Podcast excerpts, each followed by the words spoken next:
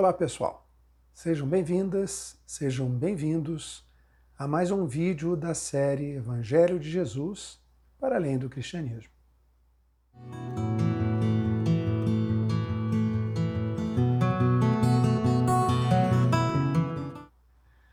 Minhas amadas irmãs, meus amados irmãos, hoje abordaremos uma passagem evangélica que nos lança a uma inquietante e mobilizadora reflexão, assim como deve ser toda passagem evangélica, pois todas as passagens dos livros sagrados, para aqueles que creem em suas palavras, elas geram inquietação, elas geram mobilização, elas geram um desconforto, para que nós estejamos sempre cada vez mais perto do, do, do Criador para questionarmos-nos sempre, questionarmos nossas atitudes, nossas ações, percebendo que realmente precisamos é, num caminho contínuo de evolução espiritual.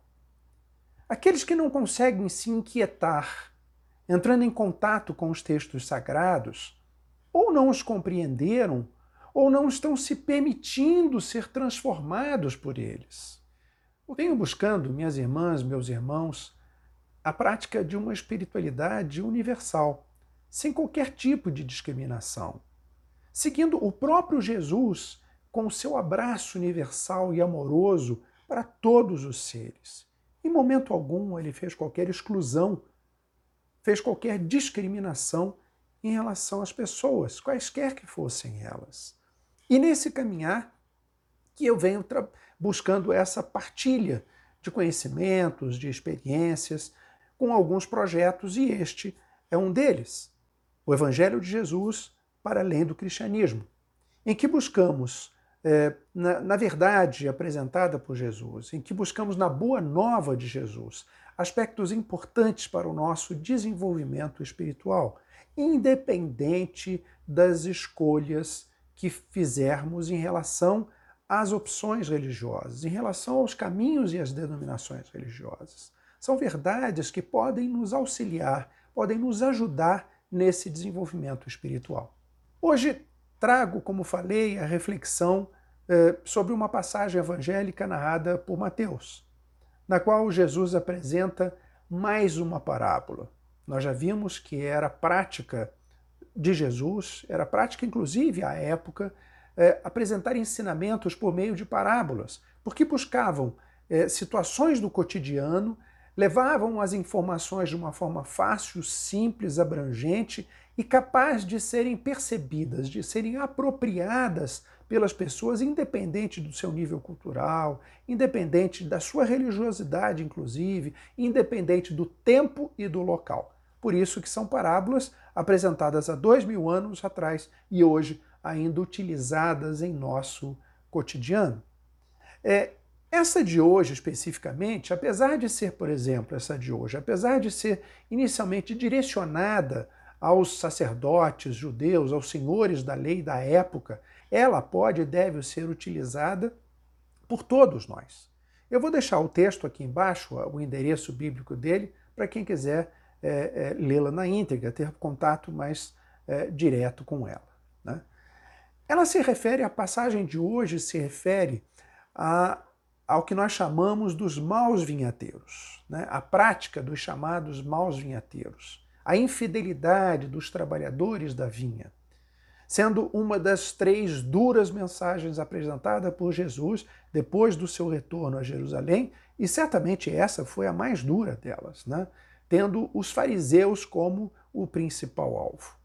Mas, sem dúvida alguma, chama-nos todos nós à reflexão sobre a apropriação indevida é, de sua verdade, de sua palavra, a apropriação indevida de sua vinha, deixada para todos nós em nosso cotidiano.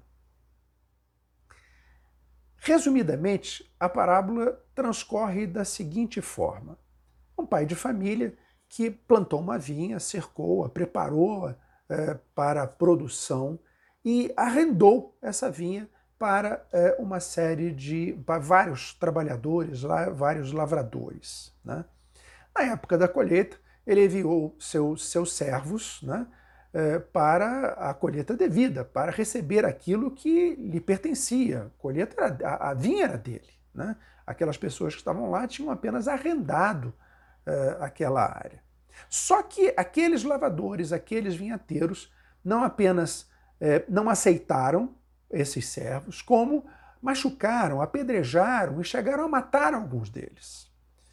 O senhor Davi, não aceitando, não compreendendo, é, é, manda novamente novos servos é, é para é, colher realmente o produto que lhe era devido. Mas acontecendo com eles da mesma forma como os primeiros, sendo apedrejados, sendo agredidos e sendo mortos. O Senhor então acreditou que o seu filho, o seu filho amado, seria respeitado pelos lavradores. Que ele mandando o seu filho, ele conseguiria não só pelo respeito dele, conseguiria é, obter aquilo que lhe era devido. E assim o fez. Mandou o seu filho amado e, na verdade, ele foi é, é, amarrado, colocado para fora da vinha, os lavradores o mataram querendo a herança. Acreditaram que ele, como herdeiro daquilo tudo e morto, eles, os lavradores, receberiam a herança da terra.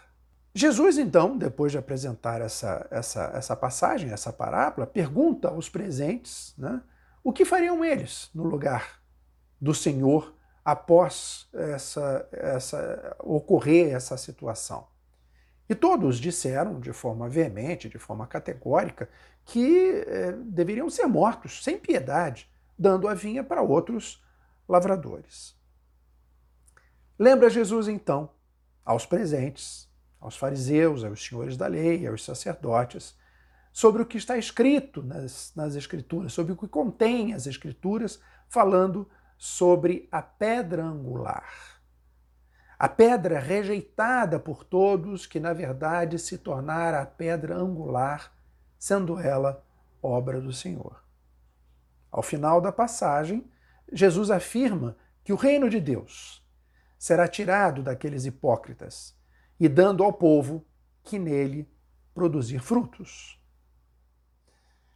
Existem algumas possíveis, algumas possíveis interpretações sobre é, é, as representações apresentadas é, por Jesus nessa parábola, que traz mais uma vez a hipocrisia humana em sua prática cotidiana, mais especificamente os que se contrapõem à verdade divina, principalmente no exercício da liderança religiosa, alvo de Jesus quando colocou essa passagem. No contexto cristão, uma das interpretações mais tradicionais aponta a vinha como sendo a própria humanidade. O dono da vinha, logicamente, o próprio Deus. Os lavradores, os líderes religiosos responsáveis, por trabalhar a, a prática da religiosidade com as pessoas, trabalhar a vinha, visando a produção de frutos e estimulando a construção do reino de Deus. Os servos enviados pelo Senhor eh, seriam os profetas, que foram tão perseguidos e até mesmo apedrejados e mortos alguns deles. E ao final, o filho do Senhor, morto pelos vinhadeiros, eh, fora do cercado da vinha, seria o próprio Jesus, numa antevisão de sua morte e crucificação fora dos muros de Jerusalém. Bem, é, Evidenciamos então um terrível cenário, né? uma coisa terrível de infidelidade, de desamor, é, de desrespeito, é, de tudo de ruim que alguém pode é, ter nessa relação entre os vinhateiros e o senhor da vinha. levados pela ganância sem limite, né? não apenas recusando-se a entregar os frutos de, devidos ao senhor, a terra era dele, mas é, encerrando qualquer tipo de relacionamento, maltratando e assassinando os servos enviados, inclusive o seu próprio filho. Ocorre que, que essa parábola é, ela nos leva, e me levou especificamente, a, dois, a duas inquietantes reflexões. Uma, a principal, a mais tradicional, o objetivo ao qual Jesus, o objetivo primário ao qual Jesus teria apresentado aos líderes religiosos, é, serve não apenas para os líderes daquela época, mas infelizmente e com toda certeza a gente pode aplicá-la à nossa época, à realidade atual. Os fariseus, os senhores da lei, hipócritas, é, é, é exigindo das pessoas condutas e posturas escritas e definidas pela lei, sem seguirem uh, aquilo que estava escrito, sem seguirem as mesmas orientações, ainda assabarcando, ainda levando recursos, ainda se, se, se enriquecendo com recursos da sua prática religiosa. É, como Jesus coloca na parábola, são pessoas que não são donas da vinha, mas utilizam a vinha para o seu enriquecimento, é, maltratando, judiando inclusive os servos do próprio dono da vinha. Mas se trouxermos para o dia de hoje, que é o objetivo de nossas reflexões, se trouxermos essa reflexão para o dia de hoje, é, será que muitos dos vinhateiros religiosos, na atualidade, não se apropriam de Deus de tal forma que não apenas afastam, mas chegam a agredir aqueles que buscam diálogos e trocas de experiências distintas das deles. Eles chegam a trazer a divindade apenas como uma representação simbólica, mantendo-se no controle possessivo da prática religiosa, defendendo-a como se fosse sua propriedade, seu domínio. Eles são donos da palavra, são donos da verdade, são donos do caminho, são donos de suas próprias igrejas. Frequentemente chegamos a ver a postura de líderes como se fossem os próprios donos da vinha, das escrituras, inclusive. Até mesmo como se fossem donos de um negócio, lamentavelmente. Passo a falar em nome de Deus. Manipulam, cobram, determinam, ameaçam, sempre em defesa do seu pronto, do seu próprio ponto de vista. Jamais aceitando qualquer tipo de divergência, afinal de contas, eles passaram a ser o dono da vinha. Tal postura é, infelizmente, acaba se estendendo aos seus fiéis seguidores, que, igualmente aos seus líderes vinhateiros, defendem seu terreno, defendem suas visões, defendem suas propostas, suas linhas religiosas, é, de uma forma tão veemente e tão intransigente, é, como se, na verdade, eles pudessem encaixotar a divindade dentro dos limites da sua racionalidade. É interessante que é o finito limitando o infinito, o eterno sendo restrito pelo temporal. As pessoas se colocam de uma forma tal, adonam-se de uma forma tal da realidade do mundo e da palavra de Deus, como se elas tivessem a possibilidade e a capacidade direta de compreender aquilo que Deus quer para cada um de nós. De uma forma intransigente, de uma forma é, é, absolutamente determinativa. Infelizmente, minhas amadas, meus amados, o fundamentalismo religioso, chegando às raias do fanatismo, com sua rigidez e inflexibilidade de opinião e, e compreensão, passa a viver uma prática religiosa é, desvirtuada e extremamente danosa. Acabam é, não por cultuar a Deus, mas a própria religião. Deus é quase como se fosse uma figura secundária. O mais importante é a sua religião, é a sua igreja, é aquilo que eles dizem, são suas orientações não se preocupam em seguir as verdades divinas, mas as próprias verdades, plantadas e colhidas na vinha que se apropriaram. geram assim uma prática religiosa distorcida e com graves, gravíssimas consequências para si próprios e para toda a sociedade. Vejam, é, eu quero deixar claro, é, eu não estou me referindo a essa ou aquela denominação religiosa, é, eu, não tô, eu não estou me apontando é, nenhuma prática é, religiosa. Até porque o fundamentalismo, lamentavelmente, existe em praticamente todas as expressões religiosas. Ocorre que tal fenômeno é, ele e, e, e, deve ser destacado isso. Ele não é causado pela própria tradição religiosa, ou por sua instituição histórica, ou por suas, é, é, por suas liturgias, ou por suas, é, suas escrituras, por seus livros sagrados, de forma alguma. Mas sim pelo grupo de pessoas que, de vinhateiros, né, é, que se apropriaram da vinha, que dela se adonaram e não aceitam partilhá-la com ninguém mais. As verdades são as verdades que eles estabelecem. E ponto. Normalmente, essas posturas são decorrentes diretamente da equivocada interpretação dos livros sagrados. Nós não podemos culpar o livro sagrado, muito menos a mensagem divina. E, infelizmente, muitas pessoas acabam é, se equivocando nessa avaliação. Ah, eu não vou seguir mais tal religião, eu não vou seguir mais é, tal denominação, porque aquela pessoa, aquele líder fez isso, isso e aquilo, como se ele fosse de fato a, a, a representar a, a verdadeira verdade daquela linha religiosa, daquela espiritualidade. Né? E de forma alguma.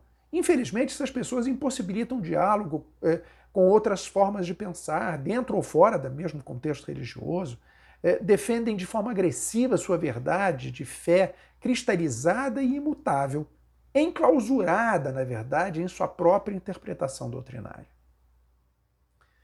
No próprio cristianismo, quando vemos o fundamentalismo, por exemplo, deparamos-nos com uma total incoerência com os ensinamentos de amor, perdão, universalidade, libertação de Jesus. Realidade também não diferente nas demais tradições. Só que, além dessa interpretação envolvendo as lideranças religiosas nessa parábola, e que também me inquietou bastante refletindo sobre ela, é, é, nós podemos é, tirar e vermos-nos como os próprios vinhateiros, todos nós, apropriando-nos da vida, da nossa vida, de tudo que nos cerca neste mundo encarnado, como se fôssemos donos de nossa existência, donos da existência do universo. Portamos-nos como se tudo à nossa volta fosse de nossa propriedade e tivéssemos direito a mantermos tudo sob nosso controle. Não seríamos nós, assim como os vinhateiros, apenas arrendatários do que aparentemente possuímos? Não deveríamos é, é, prestar contas ao Criador da produção da vinha que, que, que dela participarmos, tendo em vista que não sermos eh, dela proprietário. Esquecemos-nos de que chegamos nus a este mundo, nada portando, e dele sairemos da mesma forma, sem qualquer pertence. Só que passamos a vida inteira sentindo-nos proprietários do que conquistamos, quer sejam coisas ou até mesmo de pessoas é, nós estamos sempre nos apropriando de tudo que alcançamos, até mesmo, até mesmo dos dons que nos são divinamente implantados, graciosamente dados, entregues, mas os consideramos como talentos próprios e, e, e, e, o seu desenvolvimento é decorrente do nosso esforço pessoal. Nós de fato nos adonamos da vinha. Só que apropriamos-nos apenas, é interessante isso, né, das boas coisas, porque os malfeitos é, são sempre provenientes do contexto, da sociedade, das pessoas que nos cercam, sendo familiares ou não, até da falta de sorte, mas nunca são é, resultantes de escolhas equivocadas, posturas inadequadas, opções erradas. Podemos evidenciar, meus irmãos, minhas irmãs, nessa parábola, é, a própria alma humana, como a vinha. Também nós podemos verificar isso. É, alma esta que Deus cercou e proporcionou segurança com a sua verdade, com a sua palavra, com a vinda de exemplos, o próprio Jesus vindo ao mundo, devendo, portanto, devemos, portanto, com isso, produzir frutos que deverão ser partilhados com nossos irmãos, visualizados na parábola como sendo entregues ao Senhor da vinha. Nós não entregamos para Deus aquilo que possuímos, nós temos é de partilhar. Esta partilha é a entrega da vinha que nós arrendamos. Mais uma vez nos é indicado como rejeitamos Deus é, é, é, no nosso cotidiano e seus mensageiros é, com o desprezo, com o nosso repúdio, com a, com a forma que nós apartamos as pessoas, com a forma que nós não ajudamos os nossos irmãos, que nós não partilhamos aquilo que temos. Abandonamos as pessoas à sua própria sorte.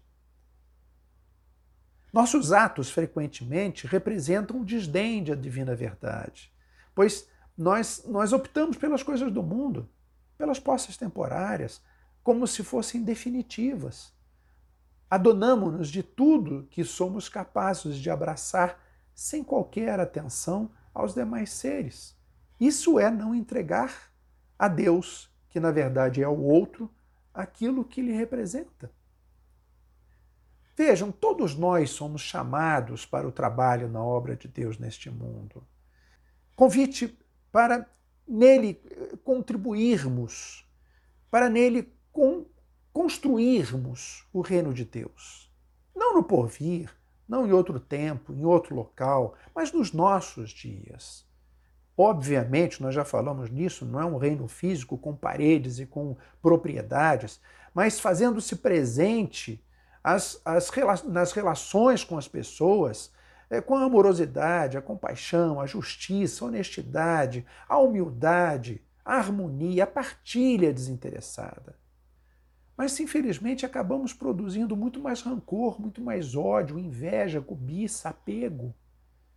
E ainda nos negamos a partilhar as posses que obtemos é, ou que produzimos é, com os mais necessitados defendendo nossa propriedade com toda a força e veemência, como se de fato fossem nossas.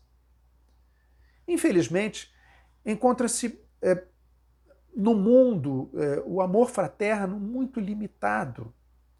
Na vinha do Senhor falta amor, porque na verdade quem ama não consegue ser infiel, violento, perverso.